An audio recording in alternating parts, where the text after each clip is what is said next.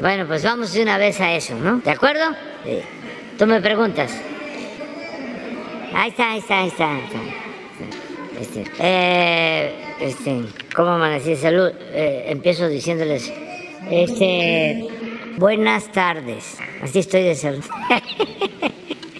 ¿Qué hay de fondo en esto, señor presidente? ¿Y qué tanto es cierto lo que se reveló ayer con Loret sobre su estado de salud, sobre la intervención cibernética al ejército, sobre el caso del Culiacanazo? ¿Cuál es su, su versión y cuál es la realidad? Pues eh, es eh, cierto, hubo un ataque cibernético, así le llaman, eh, al robo ¿no? de información mediante estos mecanismos modernos, extraen archivos, pues es gente muy especializada, no cualquiera. No sé si en México haya especialistas en este campo ¿no? de la cibernética. Tengo entendido de que este mismo grupo mm, ya ha hecho lo mismo en otros países, creo que en Colombia, en Chile. Por eso pienso que es eh, algo que se maneja desde el extranjero, que no es eh, de México. Acerca de la información que no la es nacional, que no es nacional y que este eh, utilizan a, a Lore para eso, pero que la información quien lleva a cabo la extracción de la información debe ser eh, pues una agencia o un grupo del extranjero, al no ser que sea nacional,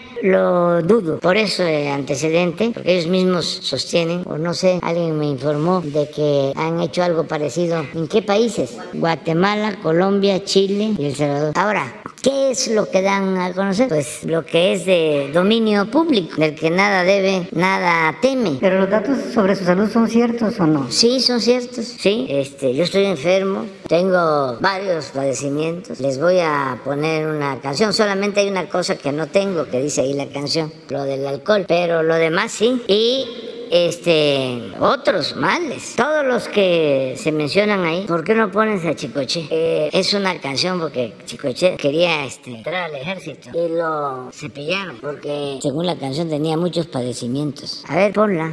No, porque ejército, estoy ¿no? este, bien eh, atendido. No, yo me refiero a un problema de seguridad en el ejército, porque bueno, si los hackean, Ah, no, siendo una institución de seguridad nacional, la más eh, importante, aprovecharon de que están eh, llevando a cabo un cambio en el ejército, me decía el general, del sistema de información. Por eso son profesionales los hackeadores y se meten y sacan toda la información. Pero pues es de dominio público. Todo lo que se dice ahí es cierto y se ha este, expresado. Si acaso lo de la ambulancia que fue a Palenque eh, a principios de, de enero porque había pues eh, un riesgo de infarto y me llevaron al hospital y me recomendaron un cateterismo. Si ustedes se acuerdan de eso, este, me dijeron hay que hacerlo. Eh, les pedí unos días. En eso me dio COVID y tuve que esperar a que pasara el COVID. Ya fui al hospital y me hicieron el cateterismo. Lo demás de que tiroide, pues sí, cuando uno va a ver a los médicos, cuando uno va a ver a los médicos, pues le hacen análisis de todo. Y pues pastillas para eh, tiroides, para mm, la hipertensión. pero que no se las hizo tomar para un padecimiento. No varios, Ah, pero que no, se- que no aceptó pastillas para la gota. que no acepté, dice Sí, dice que no aceptó, que no quiso. Ah, sí, no, pero este me vencieron ahí los médicos. O sea, este, no crean, este presionan y uno se defiende. Pero terminé con un cóctel que, que, eh, tomo por las noches para varias este, eh, enfermedades. Es un síndrome, eh, pero estoy muy bien. ¿Ya saben de parte de quién viene el salud? Entonces, muy bien, muy bien, muy bien. Estoy este, eh, pendiente, ¿sí? Me reviso cada tres meses, cada cuatro meses, pero eso depende de cómo uno se sienta. Lo más eh, delicado, pues, es la hipertensión. Por eso a veces camino y voy a escalar cerros para lo que llaman cardio, ejercicio y cuidar también eh, los riñones porque haciendo una crítica fraterna, cariñosa a los especialistas, pues eh, lo que no quieren es que uno se muera de lo que ellos tratan. O sea, si es un cardiólogo, pues lo que no quieren es que uno se muera del corazón. Pero a veces lo que uno tiene que tomar para no morirse del corazón, para que no le dé un infarto, puede afectar otros órganos. Y así actúa pues el especialista en riñón y así actúan todos. Entonces hay que buscar ahí los equilibrios y ya terminando mi responsabilidad como presidente, eh, que además pues voy a tener otro estilo de vida, voy a estar al nivel del mar, que eso ayuda mucho en el caso de eh, la hipertensión y ya no tantas este, presiones, entonces voy a bajarle a las pastillas y va a ser más al natural, pero mientras yo tenga la responsabilidad que me dio el pueblo como presidente, le tengo que hacer caso a los médicos y tengo que cuidarme. Entonces, eso es lo que... Su ritmo de vida, señor presidente. ¿Mande? ¿Habrá un cambio en su ritmo de vida? Sí, porque, pues, imagínense, a veces hay que dormir con las botas puestas. Retomando el tema del, del hackeo, señor Sin presidente. embargo, es muy satisfactorio también. Es eh, deber, pero también eh, significa una gran satisfacción el poder servir. No hay nada que se compare eh, a poder servir a los semejantes. Piensa en el riesgo esa de perder es la, la, vida. política, esa es la verdadera política. Piensa en el riesgo de perder la vida en el ejercicio presidencial. No, no, no, no, no, no, no, no, no, no, no pienso en eso. Este, eh, me siento bien y pues eh, cuento con el apoyo de la gente, muy buenas vibras. Hay piensan distintos, los respeto. Cuando me he enfermado, hablando del tema, una vez que me enfermé, creo que cuando lo del infarto, un médico recomendó de que me eh, diera una sobredosis de medicamentos para que eh, yo me fuera al cielo. ¿De veras? Este, sí, así como lo estás escuchando. Y además, este, un representante de una asociación médica y como dos o tres casos así. Eh, pero pues no hay que desearle mal a nadie y pues estar bien con uno mismo, con nuestra conciencia, con el prójimo y ser feliz. Y no hay nada que ocultar en la vida pública. La vida pública tiene que ser cada vez más pública. Entonces, no hay nada este, que no se eh, sepa o que no se deba saber. Retomando lo del hackeo al ejército, ¿ya saben de dónde pudiera venir este ataque? ¿Cuál es la No, causa? no. La segunda pregunta es, ¿qué medidas van a, a tomar? Y la tercera, ¿cuál es el impacto político que va a tener esto? Porque, bueno, sacude a la opinión Nada, pública. porque este, eh, si se actúa con transparencia, que es la regla de oro de la democracia, si no se miente, si se habla con la verdad, pues qué problema puede uno tener. Sí, pero en decisiones de carácter de seguridad nacional, donde la transparencia es un riesgo, digamos, en Pero no, operativos es- antidelictivos. No, pero eso es este, eh, un asunto de politiquería. Están mal nuestros adversarios, pensando que eso nos va a dañar. No, la gente este, hasta rechaza eso, pues. Lo ve como una intromisión, una invasión a la privacidad, una falta de respeto ¿no? a las personas, una bajeza. Pero, ¿qué se puede esperar de Loret de Mola? Pero no solo de Loret de Mola, porque Loret es apenas eh, el medio, el instrumento. El asunto son los que están detrás. ¿Quiénes son? Entonces hay que verlos, pero tampoco darles tanta importancia. La verdad, este, han fracasado y van a seguir este, fracasando. Porque el triunfo, como decía Juárez, de la reacción es moralmente imposible. No funciona. El que actúa de mala fe no puede en tiempos como el que estamos viviendo, tiempos de autenticidad, de búsqueda de la verdad, de honestidad, de amor al prójimo. Todas esas cosas resultan muy vulgares, bajas y son rechazadas. Eso no funciona. Nada más que yo no debería ni siquiera estarles dando consejos. Hasta les debería decir, este, síganle, van bien, ahí la llevan, este, aplausos. Por eso me acordé de la canción de Chicoche, que tenía tiempo que no la escuchaba. preocupa que se pueda eh, dar a conocer información pues, más delicada de seguridad nacional que tiene que ver con grupos delictivos, con eh, militares que están en algunos No, no, porque no, porque todo está dicho. Acuérdense que nosotros informamos todos los días. Aquí viene el secretario de la Defensa, el secretario de Marina, la secretaria de Seguridad Pública, cada mes. Además, tenemos a casi todos los medios de información en contra, a grupos de intereses políticos, económicos. Entonces, ¿qué vamos a estarnos este, preocupando por eso? Si ocultáramos cosas, si estuviésemos metidos en negocios, si estuviésemos promoviendo la corrupción, entonces, pues sí. O eh, violando derechos humanos, reprimiendo al pueblo. Entonces sí, habría pues que esconder información, pero que este, no se sabe. Hay cuestiones que por la dignidad de las personas ¿no? se reservan o por lo que llaman el debido proceso, pero por lo general pues son este, informes que tenemos todos los días. En la reunión de seguridad, todos los días hay información. Oficios, Marina, Defensa, me envían reportes sin exagerar, pues diarios, escritos, me informan de todo. Hoy me informaron ayer y este, son instituciones que actúan con mucha disciplina y este, informan. Me imagino que este, así es en otros casos. Bueno, recibo informes de todo, todo el gobierno. Ayer, ¿por qué este, empiezan, no? Eh, con su sensacionalismo. Ahí vienen las revelaciones.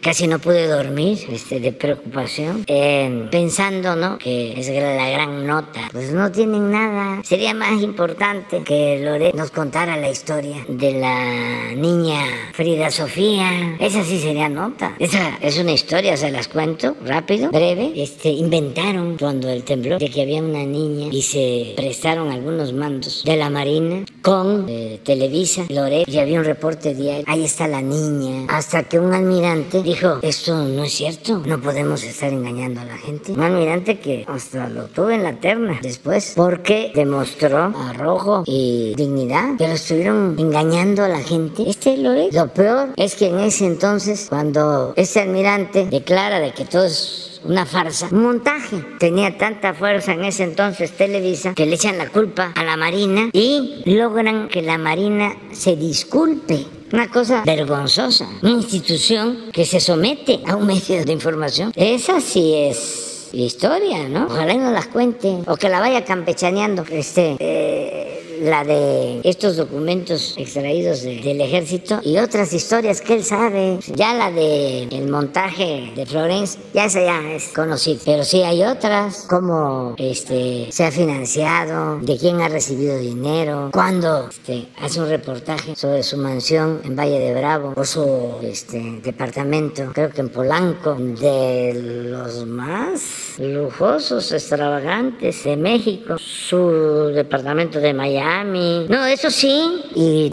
este, regresando al filósofo de mi pueblo, ¿quién pompó? Bueno, ya. Ella, ella, ella, ella.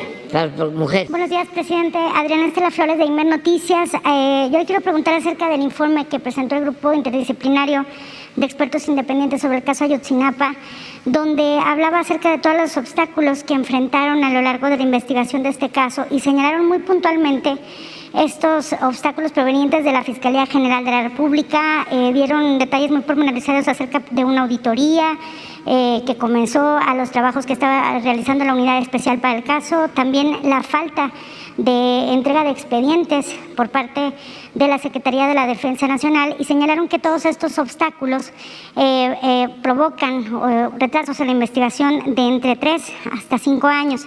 Yo le quiero preguntar, presidente, ¿qué va a pasar en primer lugar con la actuación de la Fiscalía General de la República en torno a este caso? Y también eh, cómo se va a compensar eh, todos estos atrasos que se provocaron en la investigación debido a estos obstáculos, presidente. Bueno, ayer hablamos de eso. Eh, es un asunto que además de doloroso por la desaparición de los jóvenes, pues está muy vinculado a intereses al interior del gobierno y afuera del gobierno participaron, pues no solo fue el crimen organizado, como se le llama, autoridades locales, autoridades federales, sí, elementos del ejército, medios de información que ayudaron a sostener la mentira de que los jóvenes habían sido quemados, todo esto que inventaron. Entonces, claro que pues, son muchos los intereses. Imagínense quienes ordenaron torturar a agentes, quienes torturaron, quienes participaron en el crimen, había cuando llegamos al gobierno, algo que se empezó a llamar pacto del silencio. Estaba cerrado, un hermetismo total. Entonces comenzamos a buscar la verdad con muchos obstáculos, desde luego, por todo esto que estoy planteando. Sin embargo, siempre dijimos, vamos hacia adelante. Y eh, en ningún caso tuve resistencia del fiscal Kermaner, ni del presidente de la Corte, porque hablé con ellos y les pedí apoyo, colaboración, y los dos siempre eh, dispuestos a ayudar. Ninguno de ellos me dijo, es que no podemos llegar tan alto o esto no tiene fundamento o para qué nos metemos o vamos a buscar la forma de darle carpetazo. No, esto lo digo porque ayer con todo respeto a los expertos que han ayudado mucho, se habló de obstáculos en la fiscalía y se señaló al fiscal. Pues yo sostengo que en lo que a mí corresponde, que pendiente, la actitud del fiscal ha sido de colaboración. No tengo un solo acto una acción, un proceder contrario al propósito de aclarar lo sucedido y de castigar a los responsables y de encontrar a los jóvenes. Ese es mi testimonio. Y lo mismo en el caso de la Secretaría de la Defensa. Toda la información que solicitaron quienes están en la comisión se les entregó. Yo personalmente hablé con el secretario, con el almirante, con todos, para que se entregaran todos los documentos, todo lo que aparecía en los archivos. Y por eso también se avanzó y fue eh, muy importante el informe de la comisión. Ya les he explicado que cuando me entregan el informe, yo lo leo y hago preguntas si se tienen las pruebas y me dicen sí y se me entrega el documento, el informe y los anexos. Tres carpetas de anexos. Es que fue una investigación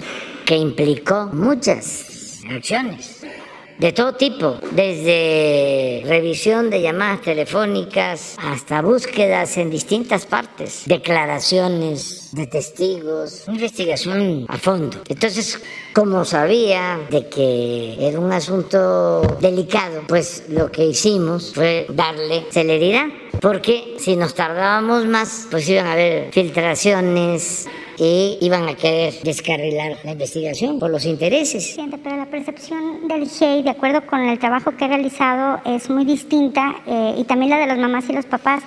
Eh, el GIEI señalaba que no ve esta colaboración con el fiscal Hubo también una auditoría eh, sorpresiva a la unidad del caso Ayotzinapa, eh, justo después del informe, una auditoría desde la FGR, y también señalaban eh, toda esta judicialización del caso de Murilla Karam, que permitiría pues, que él pudiera, o que obstaculiza más bien, es la judicialización o el proceso contra Murillo, lo, le beneficia la forma de actuación de la Fiscalía, pero también, presidente, las madres y los padres en la movilización del lunes hicieron también estos mismos cuestionamientos contra la FGR, también contra la Sedena, eh, y señalaban que la investigación venía avanzando y hasta que llegó el momento de investigar al ejército, allí eh, lo dijo el, el papá, un papá de uno de los normalistas, dijo todo se vino abajo. No, eh, eso fue la percepción y lo que y los mensajes que dijeron. yo respeto su punto de vista, pero no lo comparto. O sea, porque este, cuando a mí me entregan el informe, Alejandro Encinas, que es el comisionado, leo el informe y ahí vienen los nombres. Ayer lo planteé de los posibles responsables. Y cuando hablo con el fiscal, le aportamos el informe. Y lo que hace el fiscal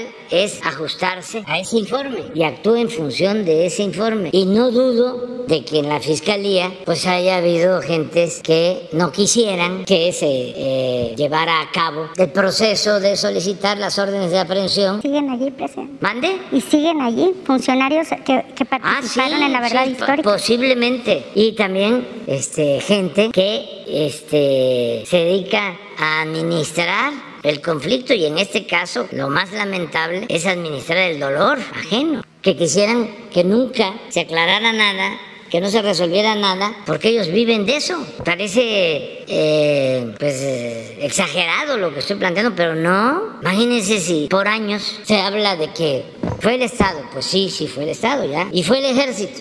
Pues sí, pero no este, la institución, son elementos. Y yo voy a seguir diciendo que fue el Estado y que fue el ejército. Y como la investigación no borra al Estado, no desaparece el ejército, no sirve la investigación. Cuando es un acto de justicia que no se había visto en muchos años. Nada más dejo la pregunta en el aire. ¿Creen ustedes que si hubiese ganado Anaya o MIT, si hubiese llegado hasta donde estamos en este asunto? Ni en este ni en otros. Por la red de componendas y de complicidades. Si hemos podido nosotros avanzar porque somos libres, porque nada más tenemos como amo al pueblo de México. Por eso las filtraciones del archivo del ejército. ¿Qué, ¿Qué, puede pasar? Nada. Es muy importante, sobre todo para los jóvenes que quieren este, dedicarse al noble oficio de la política, que tengan como principio, como norma, el no perder la autoridad moral. La política es un imperativo ético, la verdadera política, la auténtica política. Entonces, si se actúa con rectitud, con honestidad, se pueden enfrentar todas las adversidades. Ese es el escudo protector, la honestidad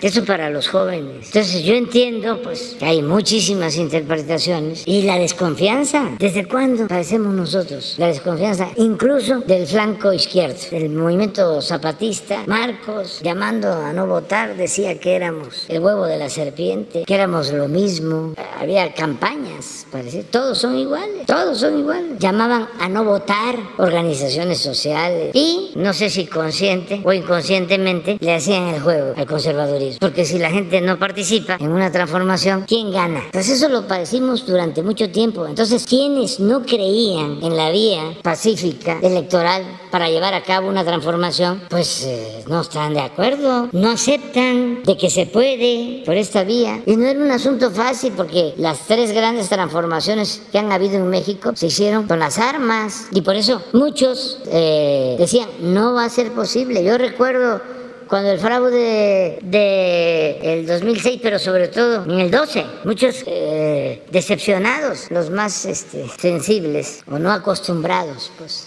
a la lucha, eh, se iban al psicólogo y su conclusión es no se va a poder. Yo escribí un libro entonces, en momentos difíciles del 12, que se llama No decir adiós a la esperanza y lo dediqué a eso. Y hay una parte que a ver si este, la consigues, es un texto del maestro Pellicer sobre la vida de Simón Bolívar. Bueno, a ver si consigues esa. Es, el libro es No decir adiós a la esperanza, este, porque Bolívar estaba enfermo en los momentos más difíciles y no se rendía. Van a ver qué bello. Este, eh, fragmento. Pero regresando a lo mismo, tan es así que gente que nos apoyó, gente mayor, cuando se triunfa, decía, no lo puedo creer, pellizcame para ver si esto es real. Entonces, siempre hemos padecido, enfrentado no solo a la derecha, al conservadurismo, también a sectores de izquierda. Mire, esto también para los jóvenes. Dice, otros con razón cuestionan si la vía electoral es el camino hacia el cambio.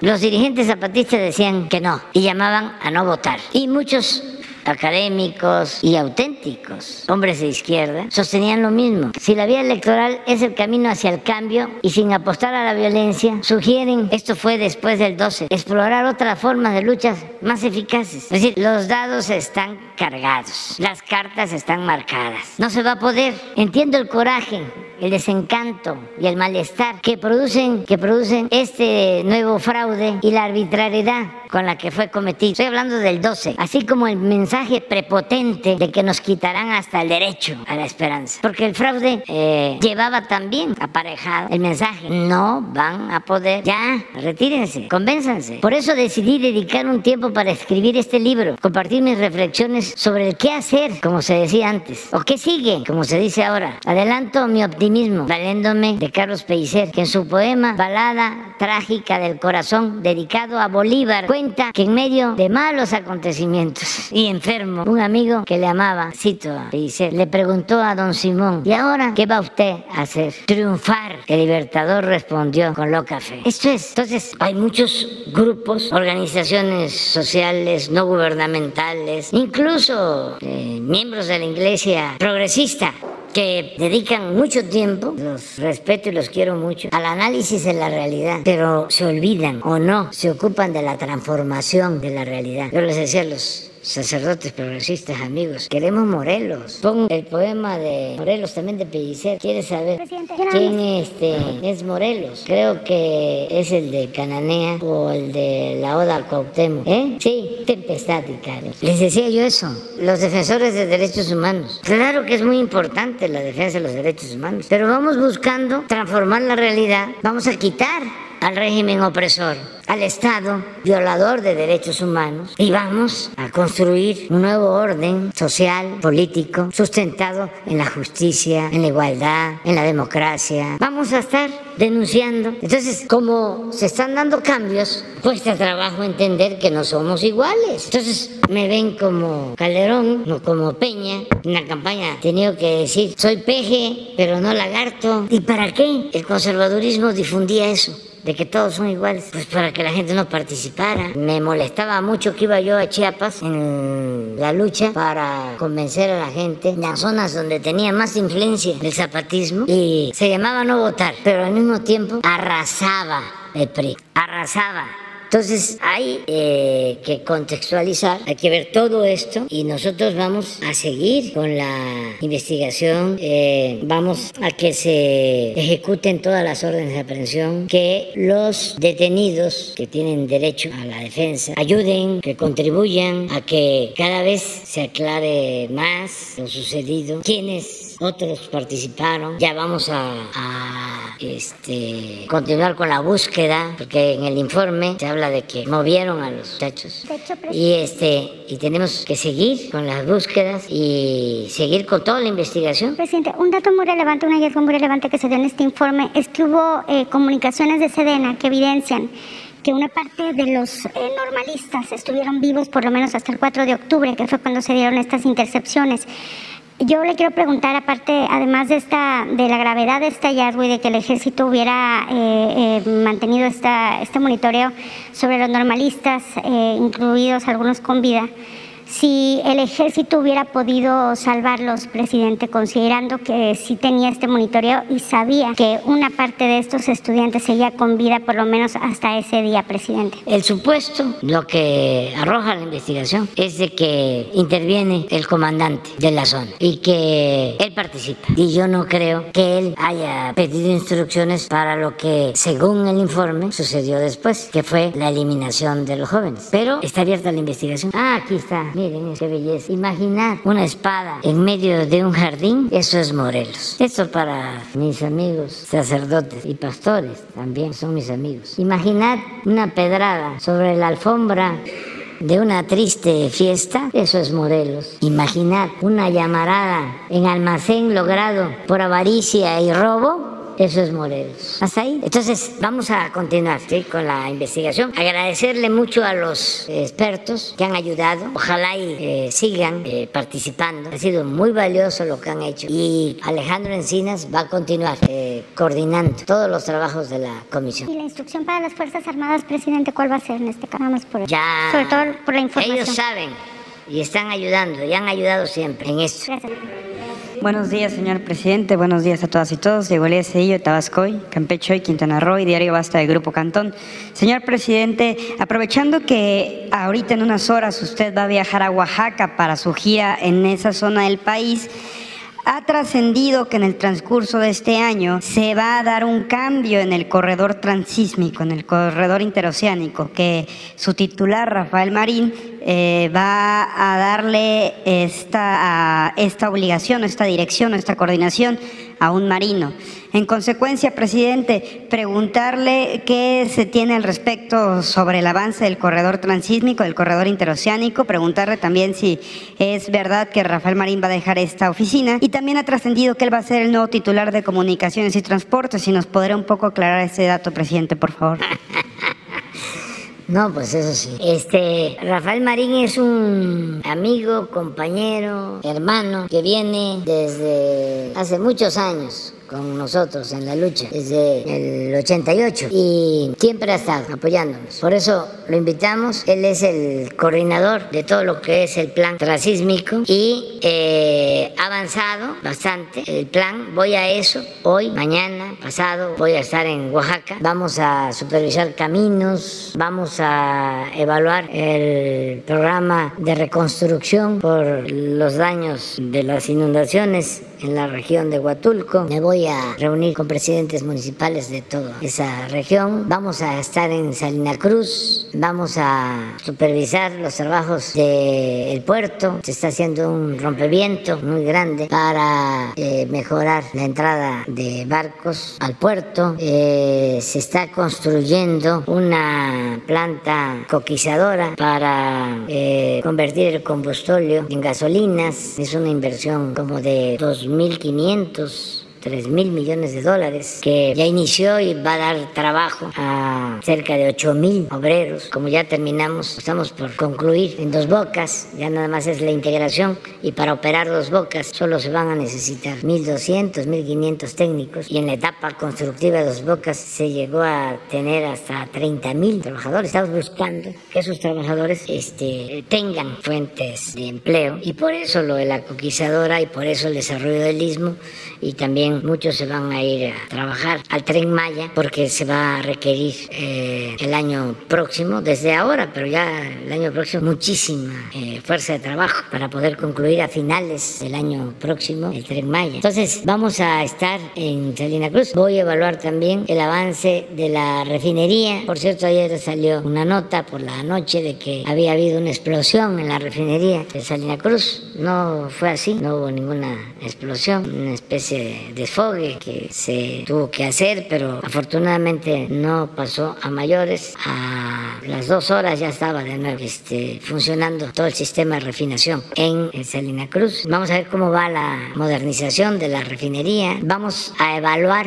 todo el plan del istmo y en efecto ya la comisión que coordina Rafael Marín va a pasar a la Secretaría de Marina, que está constituyendo una empresa que va a ser la encargada de eh, administrar, de manejar, de operar el tren de Palenque a Coatzacoalcos, de Coatzacoalcos a Salina Cruz, que es Istepec, a la frontera con Guatemala, es como una U. Entonces, eh, eh, ferrocarril, que es parte del sureste, parte del ferrocarril del Istmo, son como mil kilómetros, se está rehabilitando y en el Istmo se están construyendo, ya se adquirió la tierra para 10 parques industriales de Salina Cruz a Coatzacoalcos. Entonces vamos a hacer esa evaluación. Se está mejorando la carretera de El Istmo a Cayucan y otras obras. Queremos que se concluya antes de que termine el gobierno, además de la coquizadora, una nueva planta de fertilizantes allí en Salina Cruz, eh, una planta de liquefacción, porque ya se firmó un acuerdo para eh, un gasoducto marino de Tuxpan a Coatzacoalcos para que no falte el gas y eh, en Pajaritos poner una planta de liquefacción que es eh, llevar gas líquido, eh, congelarlo y embarcarlo y llevarlo a Europa y volverlo a gasificar con una regasificadora en Europa. Todo esto por lo que está sucediendo de la crisis energética y mm, pues no solo es una planta de liquefacción en Coatzacoalcos, también se piensa lo mismo en Veracruz, Puerto, en eh, una plataforma eh, enfrente de las costas de San Andrés Tuxtla, un poco más hacia Alvarado, entre San Andrés y Alvarado, y es Lerdo y eh, mar adentro. Hay una plataforma también de gas, Cash. Ahí va a haber otra planta de liquefacción también para llevar gas a Europa. Otra planta de liquefacción en Altamira. O sea, todo eso es el desarrollo que se está impulsando y voy a esa supervisión. también a ver los caminos Oaxaca, Puerto Escondido y el Istmo, Istepec, a Oaxaca, Mitla, este, que es un camino que va, los dos van a cortar mucho tiempo para ir de Oaxaca a Puerto Escondido en dos horas, dos horas y media, y lo mismo, dos horas, dos horas y media de Oaxaca al Istmo. Mm, vamos a terminar, queremos terminar ya el de Oaxaca a Puerto Escondido a finales de este año. Hemos ahí enfrentado pues algunos problemas por diferencias agrarias entre pueblos y estamos mediante la conciliación llegando a acuerdos. Se han portado muy bien eh, todas las comunidades de Oaxaca y ahí vamos avanzando. Y eh, toda esta eh, empresa de Marina va a manejar ferrocarriles, este, los puertos, eh, los parques industriales y cuando se termine ya la fase constructiva, entonces sí vamos a invitar a Rafael a que nos ayude o que nos siga ayudando en el gobierno, que no se vaya. ¿A dónde lo invitaría, presidente? Eso está pendiente, pero es una gente de primera. Sin embargo, lo que queremos es lo mismo del tren Maya. Lo que queremos es que estas obras públicas queden protegidas para que no se vayan a privatizar en el futuro. Son obras del pueblo, son obras de la nación y no queremos que se entreguen como era la política de antes a particulares. Entonces van a quedar bajo resguardo de la Secretaría de la Defensa y de la Secretaría de Marina. Esa es la razón por la que estamos actuando de esa forma. Nuestros adversarios pues hablan de militarización, pero no, es que tenemos que eh, apoyarnos en lo mejor del Estado. La política neoliberal consistió en destruir instituciones. Planteaban en su concepción eh, engañosa de que había que diluir al Estado, un sofisma, que todo tenía que quedar al mercado. También una falacia, porque ¿quién les ayudó con la crisis financiera? Cuando las instituciones financieras este, cayeron en insolvencia, cuando la crisis financiera, ¿quién las rescató? El Estado. Entonces, pero el discurso era, no se necesita el Estado. Pues ¿cómo no se va a necesitar? Si es el que tiene que organizar a la sociedad, es el que tiene que procurar que haya justicia, equilibrios, que la riqueza, el fruto del trabajo de los hombres, se distribuya con justicia, que se evite que se acumule el capital solo en unas cuantas manos. ¿Quién hace esa labor? El Estado. Para eso se eh, contribuye por eso son los ingresos y el Estado distribuye. No es oponerse a que no participe la sociedad civil. No se puede tener un Estado que asfixie la participación de la sociedad civil, eso no. Pero tampoco puede haber un Estado que incumpla con su responsabilidad social. Entonces son concepciones distintas, diferentes. Entonces vamos a continuar con la misma política y cuidando que todas estas obras, que dicho sea de paso, se están haciendo con inversión pública sin deuda, pues este, sean en beneficio del pueblo. Ya eh, benefician con la creación de empleo. Estoy contento, se los transmito, se los confieso, porque está eh, creciendo eh, el número de empleos. ¿Por qué no pones el informe de ayer del el Seguro Social, de inscritos en el Seguro Social? O sea, la, economía está creciendo y es muy importante que haya trabajo, que haya empleo. Nada más el pendiente que tenemos es lo de la inflación, pero el lunes vamos a presentar ya un plan y tenemos confianza de que vamos a poder eh, detener la inflación. Pero ayer estaba yo revisando los datos del Seguro Social y ya estamos cerca de 800 mil empleos eh, creados después de la pandemia. O sea, por encima de lo que teníamos antes de la pandemia, 800 mil y eh, calculo, aun cuando en diciembre ya saben ustedes que muchos eh, despiden a sus trabajadores por hasta ayer, 28, 28, casi al término, 166 mil empleos en el mes. ¿Por qué no pones lo de el comportamiento anual? Miren, no, ese es mensual, el, el anual, este. Aquí fue la pandemia, aquí empezó. Desde febrero del 20, tenemos 20 millones 614 mil empleos y se nos cayó más de un millón, como un millón y medio perdimos. Aquí está, un millón doscientos. Nos fuimos poco a poco recuperando. Aquí ya estábamos arriba. Octubre del 21, ya 20, 700. Noviembre del 21, 20, 933. Pero estamos hasta el 28 de septiembre, 21, 400. Si lo comparamos con los 20, 614, son como 800 mil que se han eh, obtenido. Si seguimos así, vamos a llegar a 21, 600, o sea, un millón arriba de como estábamos antes de la pandemia. Entonces, esto eh, indica de que vamos bien la parte económica. Gracias, presidente. Y ahora precisamente aprovechando el comentario que usted empleaba con respecto a la inflación, que es uno de los pendientes, más bien dicho, de las preocupaciones que usted mantiene. Eh, el lunes se van a reunir aquí los empresarios, como usted bien lo venía planteando, pero hay un tema que siempre preocupa a todas y todos los mexicanos, el costo de la tortilla. Si bien está eh, dialogado con las empresas, como usted lo ha planteado, que se mantenga un costo, la realidad, presidente, es que en un mercado de competencia perfecta, el hecho de que haya monopolios siempre preocupa en que mantengan este control en los precios.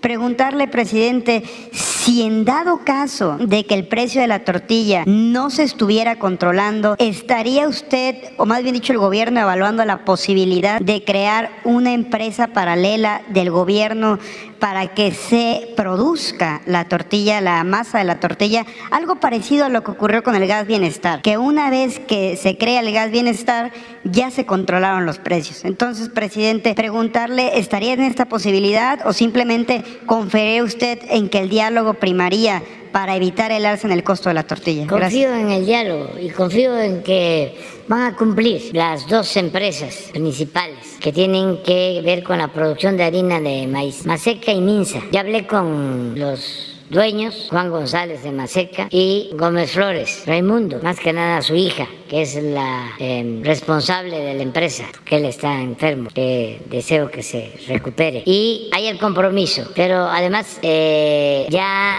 eh, está bajando el precio del maíz en el mercado mundial, que eso ayuda. Estamos también eh, impulsando la producción y se tiene este compromiso de que no va a aumentar el precio de la harina de maíz. Incluso estamos buscando la posibilidad de que baje. Todo esto eh, va a ser temporal, transitorio, esperemos que se controle pronto. Estamos eh, definiendo un plazo hasta febrero del año próximo. En el paquete de básicos sí se incluye un precio bajo a la tortilla. Lo que pasa es que ese acuerdo de tener un precio bajo a la tortilla como a 24 productos que van a tener precios bajos, no controlados, no precios impuestos, sino es un acuerdo que están ayudando, están cooperando los productores, distribuidores, comerciantes. Aquí van a venir todos el lunes, es algo que yo les agradezco mucho. Ahí va también la tortilla, pero es la tortilla que se vende en los supermercados y el porcentaje que se consume de tortilla en los supermercados pues es muy reducido. La mayoría de la gente compra la tortilla en las tortillerías, el porcentaje mayor, que es lo que tiene que ver con la harina de maíz, cuyos eh, productores principales son estas dos empresas, Maseca y Minsa. Entonces estamos además eh, decidiendo producir más maíz. Somos autosuficientes ya en maíz blanco. Somos autosuficientes en frijoles. Y se están tomando otras acciones. Por ejemplo, se está ampliando el programa de fertilizantes para pequeños productores. Eh, va a incrementarse la entrega de fertilizantes casi en un 300%. Ahora estamos ayudando con fertilizantes gratuitos a 800 mil productores, pero queremos llegar a 200 a 2 millones. Entonces todo esto va a ayudar mucho a que haya más producción de maíz y esto pues eh, eh, implica eh, controlar precios con la producción, con la oferta y eso es lo que se va a plantear el lunes. Minsa era una empresa del Estado que se, para no decir privatizó, que los tecnócratas eran buenos para los eufemismos, le llamaban a la privatización desincorporación.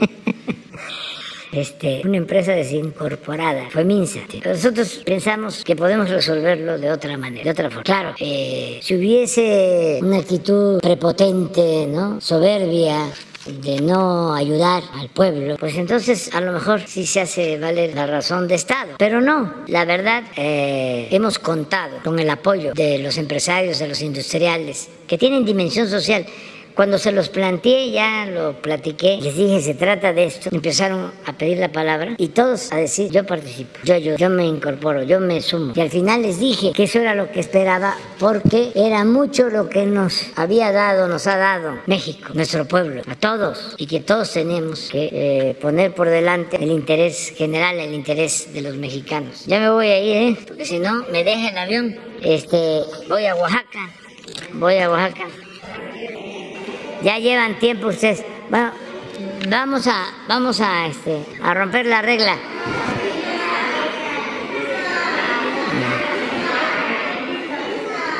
No sean conservadores, vamos a, a, este, ¿por qué mantener el estado quo?